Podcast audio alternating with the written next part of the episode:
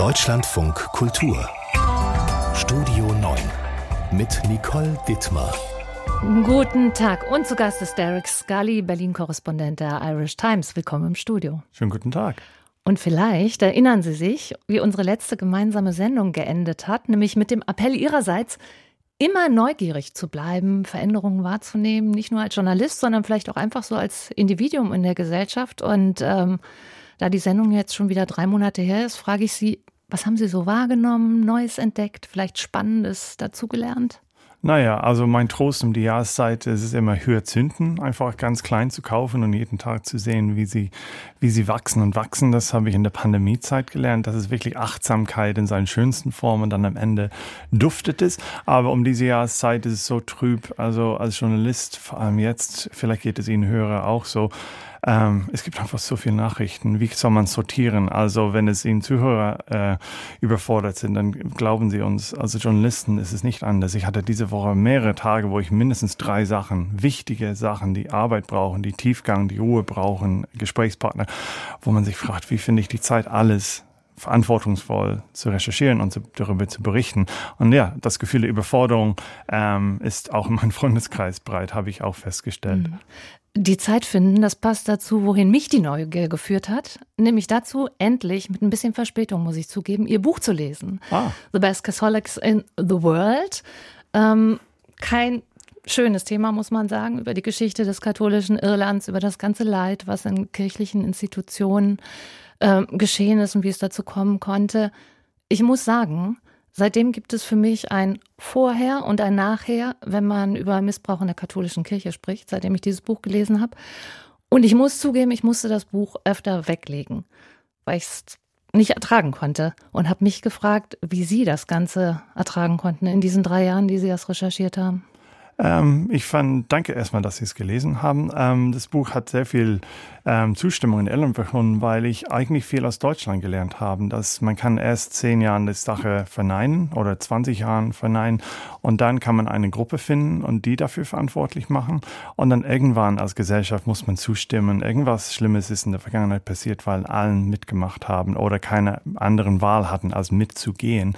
Und äh, ich habe aus der deutschen Vergangenheit mit ganz unterschiedlichen Geschichten ich vergleiche niemals, aber dass Deutschland einfach als Gesellschaft gelernt hat, dass irgendwann hört man, äh, irgendwann gehen die Schuldigen aus. Irgendwann muss man sich selber im Spiegel gucken. Und ob es die NS-Zeit oder die DDR-Zeiten, wie konnten wir uns einige Grausamkeiten antun, mhm. ähm, weil die Leute Angst hatten, eine Minderheit die Macht übernommen haben, weil wir nicht wach waren. Und mein Buch ist kein Versuch, die katholische Kirche zu zerstören. Äh, das Zum macht Versuch sie inzwischen. Zu verstehen, eindeutig. Sie, sie macht das selber, ähm, sondern mit großem Trauer, dass die Narben, die hinterlassen werden, immer wenn eine unkontrollierte äh, Institution in der Gesellschaft Gesellschaft so viel Macht hat, ähm, dass es mit Menschen Spuren hinterlässt. Und wie machen wir, was machen wir jetzt? Und ähm, ja, deswegen kein Versuch, Leute anzugreifen, sondern mit Empathie in die Zukunft zu schauen. Mhm.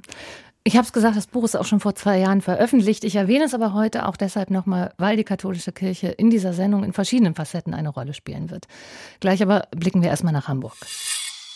Derek Scully, der gerade aus Hamburg zurückgekommen ist und dort mit verschiedenen Menschen gesprochen hat nach der Amok-Tat vom Donnerstagabend in den Räumen der Zeugen Jehovas. Sieben Tote, acht Verletzte. Herr Scully, die Ermittlungen laufen weiter und nach allem, was man hört, kann man tatsächlich sagen, dass Schlimmeres wirklich verhindert worden ist. Ja, genau, das war ohne Ausnahme das, was ich, was ich mit nach Hause genommen habe. Also einerseits Trauer und andererseits fast ein schlechtes Gewissen, erleichtert zu sein, dass es nicht schlimmer äh, gekommen ist. Und bei allen Trauer, sieben Toten und ähm, diese Gewalt und die Familien und die Auswirkungen, dass es nicht schl hätte schlimmer, es hätte schlimmer kommen können. Und die Polizei in Hamburg haben vorbildlich gehandelt äh, mit dieser Sonderangreifstruppe, aber auch wie sie mit den Öffentlichkeit umgegangen sind und mit der Bevölkerung. Also Leute, die dort gewohnt haben, ich habe gesagt, war das, war das nicht hier Chaos? Und ich sagte, nee, wir haben relativ schnell saubere, klare Antwort, ähm, Information auf diesem Nina App und auch, ich glaube, dieses Cellular Broadcast System, der vor ein paar Monaten getestet wurde, soweit ich weiß, wurde auf zwei Ebenen mit dem Bürger vor Ort lokal Informationen gesichtet. Broadcast System müssen Sie uns auf das Laufende bringen? Was, ja, das ist diese Sie? Idee, dass du aufgrund von den Handy, von den so, Sendeantenne, mhm. Sie können sagen, wer ist wo. Wie so eine Warn ja, genau. Mhm. Und das ist vor ein paar Monaten eingeführt worden in Deutschland. Und das war, soweit ich weiß, der erste ernste Test, also äh, Einsatz. Es wurde schon getestet, jetzt wurde es im Einsatz, ähm, hat funktioniert. Und viele Einwohner, mit denen ich gesprochen habe, haben gesagt, wir haben Informationen bekommen, wir sind zu Hause geblieben und das hat gereicht. Und ähm, also ich muss sagen, wir als Journalisten sind oft dafür bekannt, dass wir immer gucken, was ist schiefgelaufen, aber manchmal lohnt es sich auch zu sagen, was ist gut gelaufen. Und ich muss sagen, also Hut ab. Also mhm. so viele Toten ist ein, ein absolutes Tragödie, aber doppelt so viel oder dreimal so viel. Also 20 Leute haben, sind lebendig ohne physische Wunden aus dem Sache gekommen. Mhm.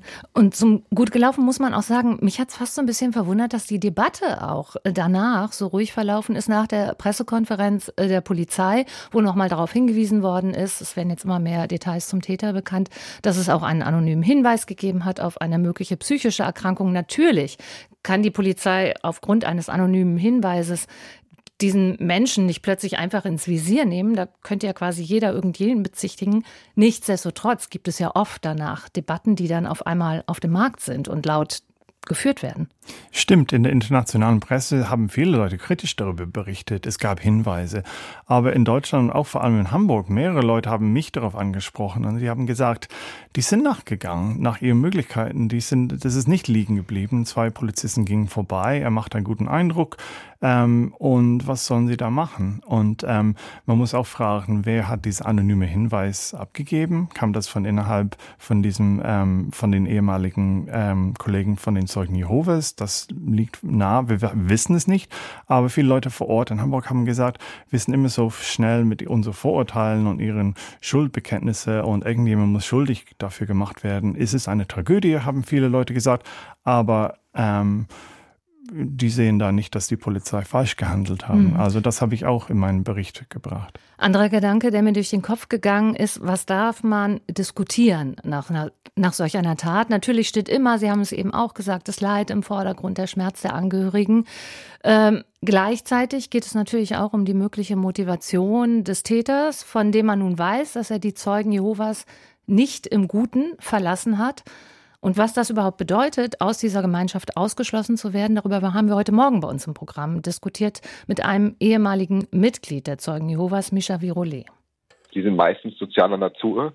Das heißt, verlässt man die Gemeinschaft, egal ob freiwillig oder auf Druck, so ist das damit verbunden, dass ein Kontaktverbot ausgesprochen wird. Das heißt, Freunde, Familie, Verwandte sollen einen nicht mehr ansprechen, sollen keinen Kontakt mehr pflegen. Derek Scully, wenn man sowas hört, dann kann einem der Gedanke kommen, dass es Zusammenhänge geben könnte, konjunktiv.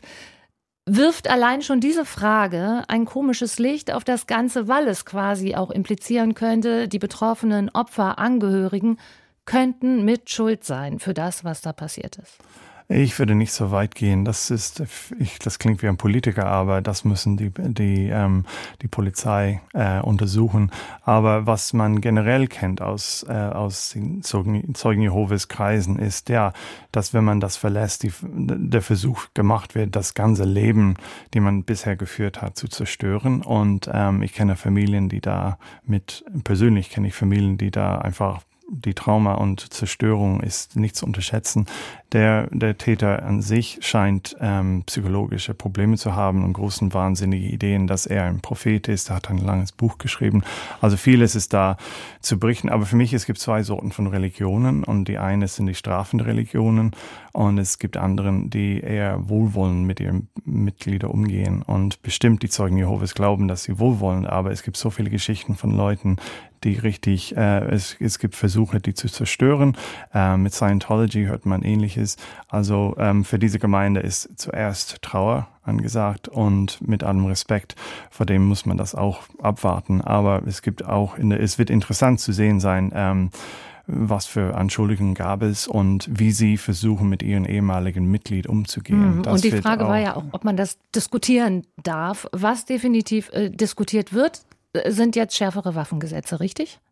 Ähm, ich weiß es nicht. Also ich finde es immer interessant, wie viele Waffen im Umlauf in Deutschland sind. Ähm, ich, es wäre interessant, wie schnell dürfte ich heute an eine Waffe kommen und ähm, was da hinterfragt wird. Aber ähm, das ist eine Diskussion für Deutschland. Immer schnell Schuss, äh, Wortspiel, aber äh, Entscheidungen zu treffen als Journalisten, was hinterher passieren soll, das ist meistens der schlechteste Zeitpunkt, um sowas äh, schnell zu beschließen. Sie hören Studio 9 der Tag mit dem irischen Journalisten Derek Scully, auch Autor des Buches The Best Catholics in the World. Ein Buch, das die Machtstrukturen der katholischen Kirche sehr genau unter die Lupe nimmt. Und über einen der mächtigsten reden wir jetzt, den früheren polnischen Papst Johannes Paul II., der, so legt es jetzt eine TV-Dokumentation nahe, beim Decken von sexuellem Missbrauch eine Rolle gespielt haben soll. Nicht in seiner Funktion als Papst, sondern in seiner vorhergehenden Amtszeit als Erzbischof in Krakau. Der Sender, der die Doku ausgestrahlt hat, gehört dem US-Unternehmen Discovery und deswegen hat Warschau jetzt den US-Botschafter einbestellt. Derek Scully, am besten machen Sie jetzt mal mit den Einzelheiten weiter, weil es Ihr Thema ist und erklären uns gleich auch, warum die Polen so erbost sind. Ähm, die polnische Regierung, die nationalkonservative Regierung, ähm, sie haben äh, den Botschafter einbestellt, weil sie der Meinung sind, dass diese Sender einen hybriden Krieg auf Polen führt. Also Hybridenkrieg muss man über die Zunge zergehen mhm. lassen und den Botschafter einbestellt. Das letzte Mal, dass sie das gemacht haben, war das in die russischen Botschaft nach dem Angriff auf die Ukraine. Also anscheinend nützt man die gleichen Waffen äh, und die gleichen diplomatischen Werkzeuge für ein, eine Sendung in einem Privatsender von ähm, in Polen, der ein Europä einer amerikanischen Sendergruppe gehört. Ähm, was der Botschafter da soll, tun soll, außer zuhören, ähm, aber es entlarvt vieles über die polnische Regierung. Es sagt wenig über diese Doku viel. Die polnische Regierung hat seit, es sind seit acht Jahren an der Macht. Die Nationalsender von Polen sind unter Staatskontrolle und offensichtlich sind Sie der Meinung, Staat, äh, Sender sollen das ausstrahlen, was die Regierungen wollen. Und was sie nicht wollen, soll nicht ausgestrahlt werden. Das ist offensichtlich der Botschaft für den Botschafter. Ähm, und Sie reden nicht über, ähm, was ist in dieser Sendung drin. Und es ist Brisantes drin, nämlich, dass als Erzbischof von Krakau, bevor er 76 nach Rom als Papst gegangen ist, oder er ging als Erzkardinal und blieb als, als Papst geblieben, dass er in mindestens drei Fälle von ähm, Priester wussten, die Kinder missbraucht haben und in verschiedene Arten und Weise interveniert haben. Eine wurde weggelobt. Er ging mit einem Lobesbrief von, von äh, Kardinal Votiva, wie er damals genannt war, nach Wien und hat dort einen Job bekommen. Er hat einen Forschungsjob bekommen und in dem Brief stand nichts drin, dass er wegen Kindesmissbrauch vorverurteilt wurde und dass die Leute ihm in Krakow angeblich angespuckt haben, Mütter von Kindern, weil sie wussten, wie er mit Kindern umgegangen ist. Also ein Bilderbuchbeispiel, wie man damals in der katholischen Kirche mit Priester, äh, man hat den Priester geschützt und die Kinder, naja, ist nicht so interessant. Mhm. Johannes Paul II., der auch im Skandal in Irland schon Thema war und kritisiert worden ist, wird Sie alles wahrscheinlich nicht äh, verwundern, was da jetzt an Vorwürfen erhoben wird, gehe ich davon aus. Sie sagen, hat politische Hintergründe jetzt, aber man muss ja auch sagen, er galt schon immer als Nationalheld in Polen, äh, weil er sich auch während seiner Amtszeit als Papst für die antikommunistische Oppositionsbewegung eingesetzt hat. Ähm, es ist auch so eine Verklärung, oder, die da stattfindet. So, man stellt jemanden auf den Sockel, auch nicht ungewöhnlich äh, in der katholischen Kirche und hinterfragt manches einfach gar nicht mehr, oder? Genau, und in Irland hinterfragt man dann irgendwann später, warum haben wir den auf einen Sockel erhoben und warum haben wir diesen Sockel so bitterböse verteidigt? Und wir sind in diesem Phase in Polen. Natürlich, er hat so viel Gutes fürs Land gemacht. Er war so ein Symbol von Trost und Stolz in der Zeit, als die kommunistische Regierung an der Macht waren. Und er kam als erstes nach Polen zurück und hat den Leuten gesagt, habt keine Angst. Und ähm, bis heute ist er ein Held, ist ein Heiliger inzwischen von Benedikt heilig gesprochen. Und dass die Leute Leute allergisch auf Kritik vor allem aus dem Ausland kommen ähm, oder das Gefühl aus dem Ausland, ist verständlich. Nur ähm, die, die Bischöfe in, in Polen haben immer gesagt, unsere Papst hat niemals gewusst, egal ob Kardinal oder als Erzbischof, davon nie gewusst.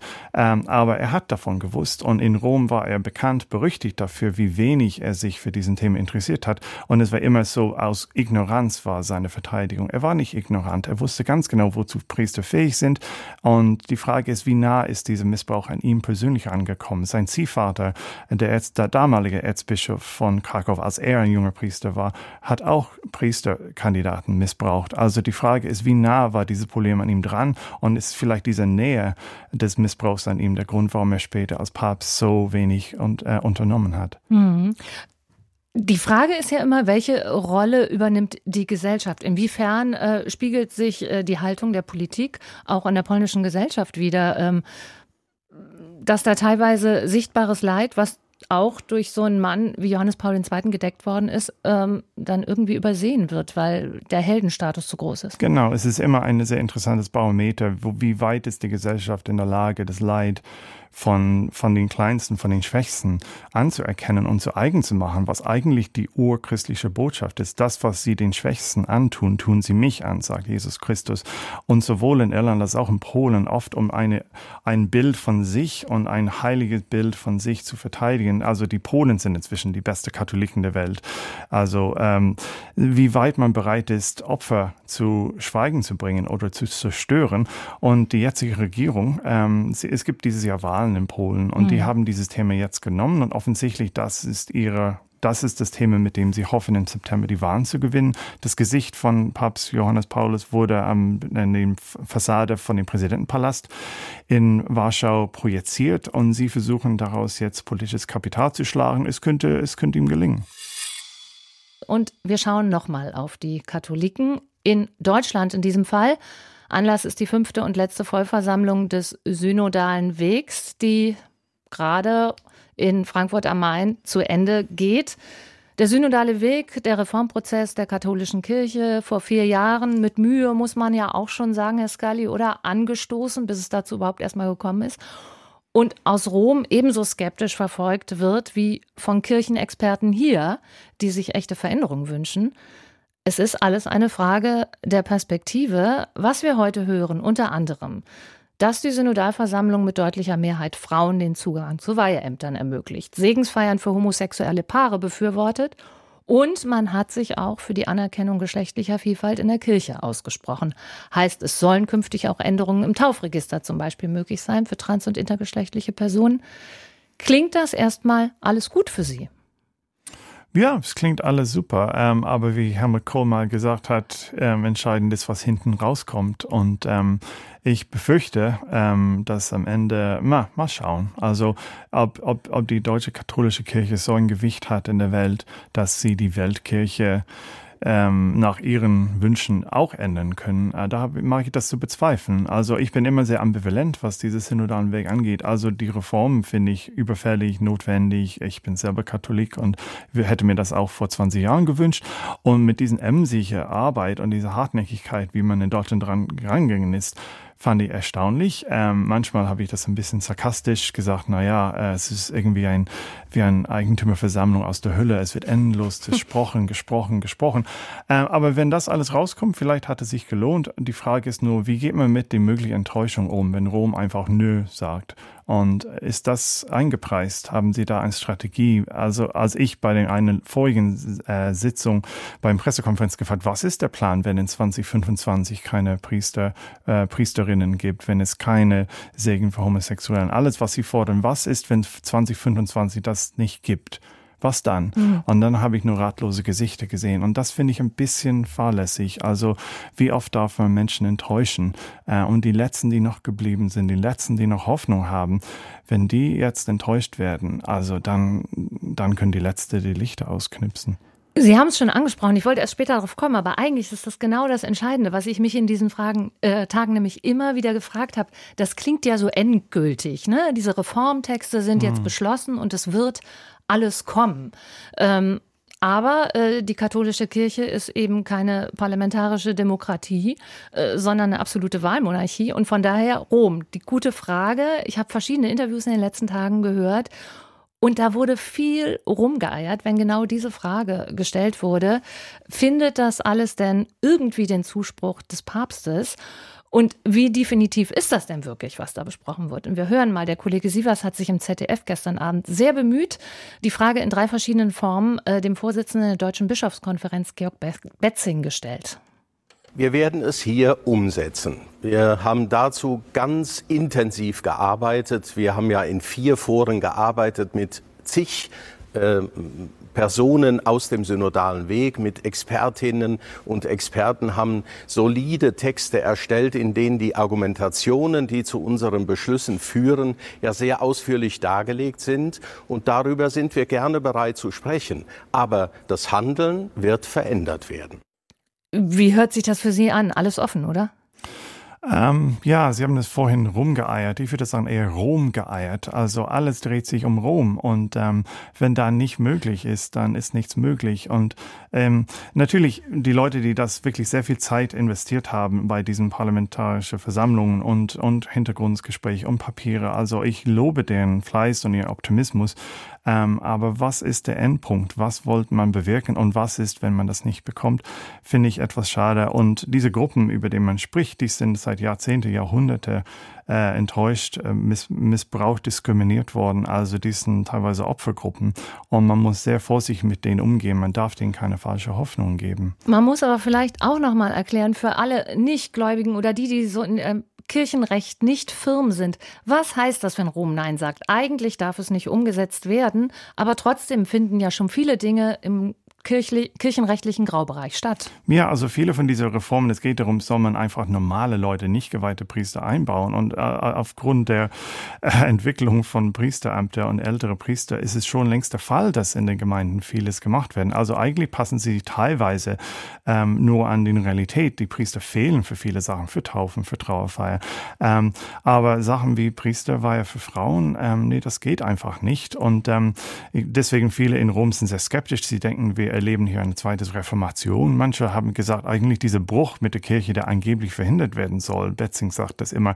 Manche sagen, ist es eigentlich schon längst da. Wir haben das nur nicht eingesehen. Also ich bin echt gespannt, was passiert, wenn Rom Nein sagt. Ähm, erleben wir doch doch wieder eine Reformation, dass die Leute hier einfach sagen, nee, dann machen wir unser Ding. Aber eine Sache ist sehr wichtig. In den Zeiten von Johannes Paulus haben wir vorhin besprochen. Er hat so eine neue Art von Kirche eingeführt, eine sehr zentralistische Kirche. Aber eigentlich im Kirchenrecht Bischöfe sind alte Prinze sozusagen und sie haben sehr viel Macht. Und es wird interessant sein, ob die Macht, die Bischöfe haben, die in den letzten 20 oder 30 Jahren, die vergessen haben, dass sie die haben, ob sie anfangen, ein bisschen, äh, ein bisschen äh, bockiger zu sein, Rom gegenüber und sagen, nee, das machen wir und dann schauen wir mal, was sie machen.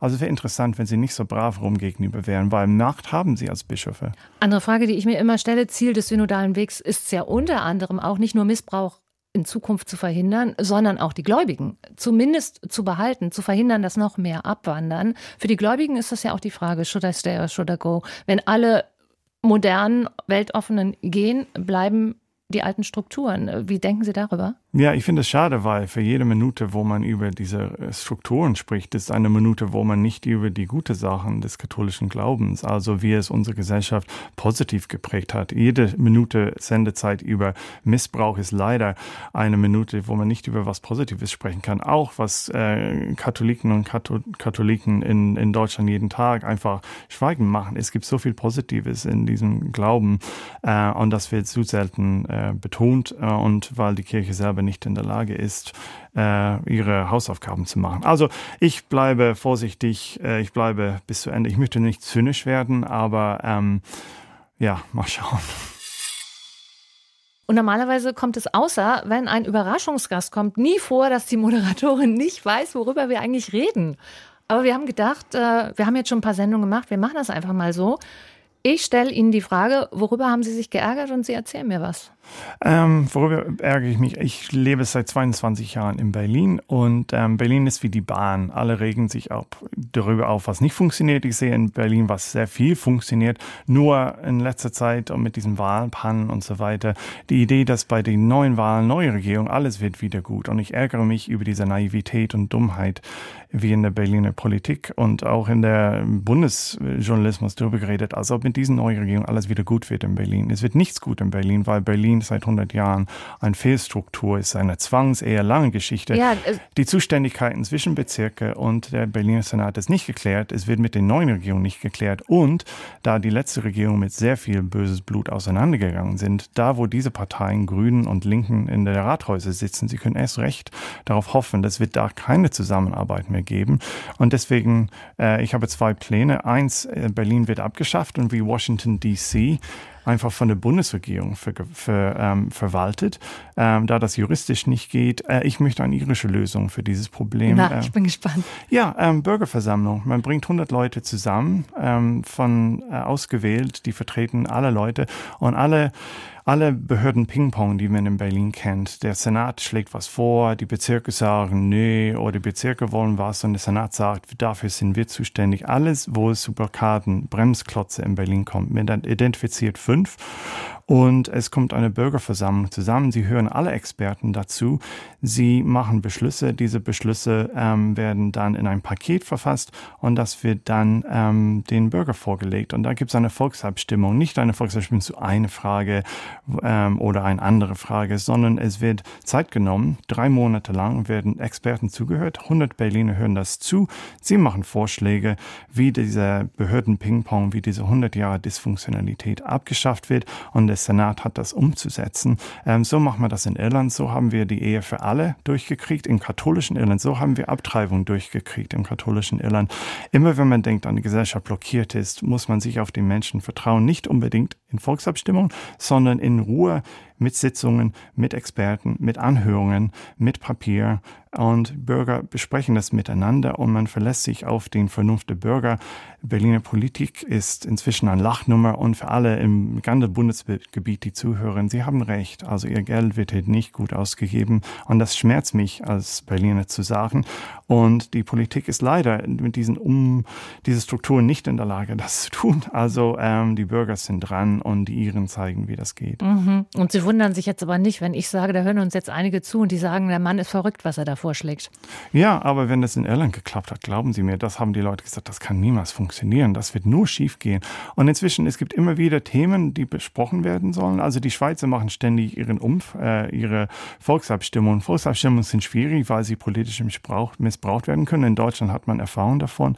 Aber mit diesen Ruhe, ähm, Politiker einfach Aufträge zu geben, sie haben das jetzt umzusetzen. Vielleicht wird CDU und SPD in Berlin das hinkriegen, aber es gibt mit den, mit den Grünen und den Linken jetzt so viel Groll, dass ähm, sie gönnen sich nicht zwischen dem Bezirk in Berlin und der Berliner Senat.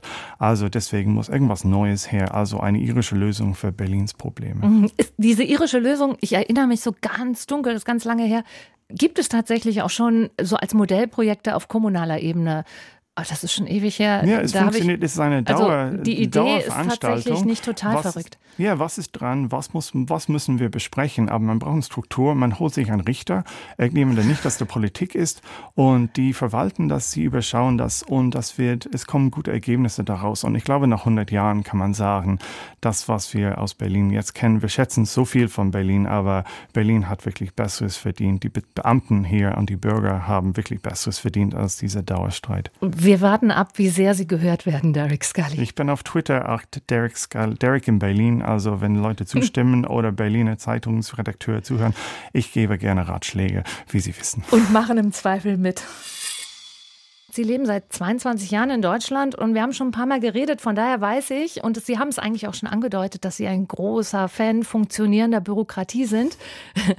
Stellen aber auch immer wieder fest, dass es in Berlin nicht so gut klappt. Von daher war das gar nicht richtig vorhin, als Sie gesagt haben, Sie sind so positiv eingestellt.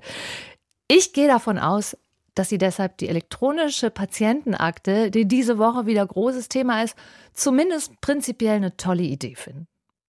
Ja, es war auch 2003 eine tolle Idee. Ich war kurz in Berlin angekommen, Ulle Schmidt, ich erinnere mich, das sollte alles ganz schnell kommen.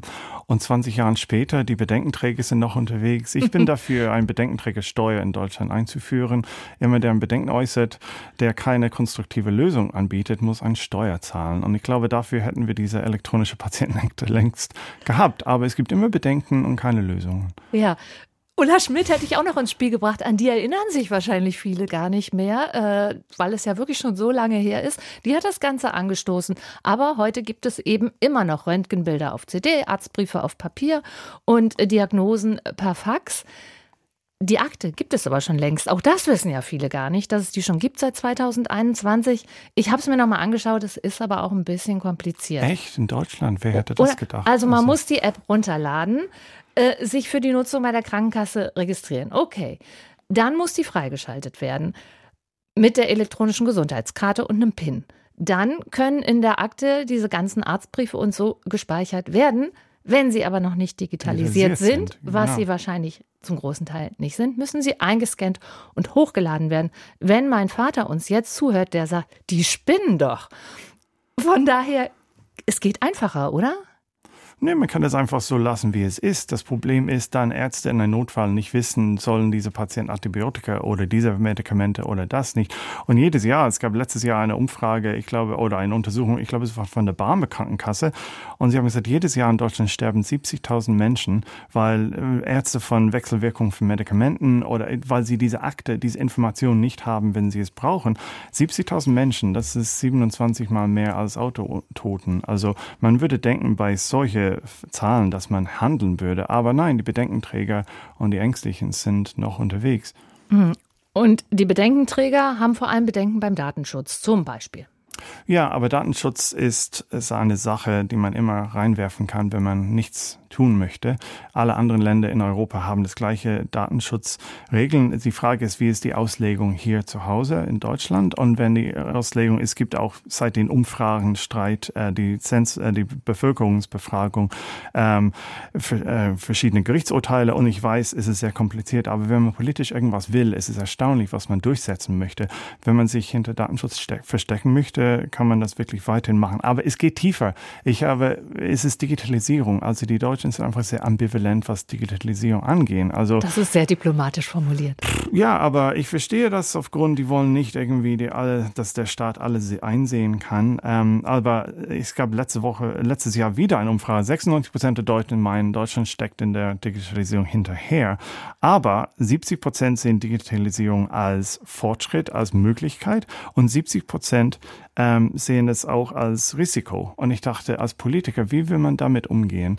Und ähm, da musste man Infokampagne starten, aber man muss einfach, politische Führung heißt, das wollen wir, das kriegen wir hin, das ist der Weg dahin, das ist die Werbekampagne und ähm, noch habe ich davon nichts gesehen. Und politische Führung, da fällt mir natürlich unser Gesundheitsminister Karl Lauterbach ein, der ja eigentlich auch immer zu den Bedenkenträgern gehörte, aber das war Corona. Entschlossen gibt er sich jetzt aber bei dieser elektronischen Patientenakte, dass sie kommen wird 2024. Glauben Sie daran? Ähm, nicht unbedingt. Die Ärzte sagen, wer soll bezahlen, dass alle diese Papier, diese Berge von Papier eingescannt werden? Die werden versuchen, das outzusourcen. Dann kommen die Datenschutzleute wieder und sagen, das dürfen, das darf ihre Praxis nicht verlassen. Sie werden sagen, wir haben den Mitarbeiter nicht, um das alles einzuscannen. Ähm, das sagen ja. Sie jetzt schon. Leider so, aber in Deutschland ist immer ein Grund, irgendwas nicht zu machen. Aber es, also wenn man wüsste, was in anderen Ländern möglich ist und wie weit Deutschland inzwischen hinterherhinkt, würde man die Spucke wegbleiben. Aber ja, wenn man die Bedenkenträger nochmal als, äh, als Taktgeber geben wollen, dann, also dann können wir nochmal 20 Jahre warten. Und diese Stunde geht schon wieder zu Ende. Ich erinnere mich, habe ich letztes Mal erst nach der Sendung gesehen. Haben Sie uns heute wieder auf Twitter angekündigt eigentlich?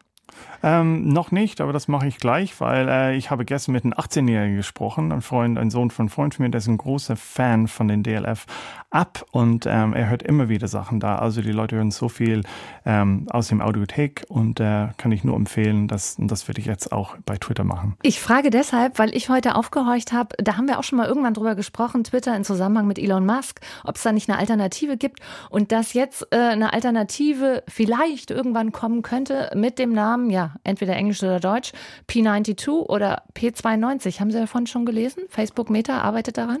Ja, ach, das Leben ist so kurz. Also ja. ich lese lieber ein Buch. Aber da müssen Sie uns dann demnächst ankündigen, okay. in wie vielen Jahren auch immer. Derek Scully, ich sage thank you for being here. Vielen Dank für die Einladung.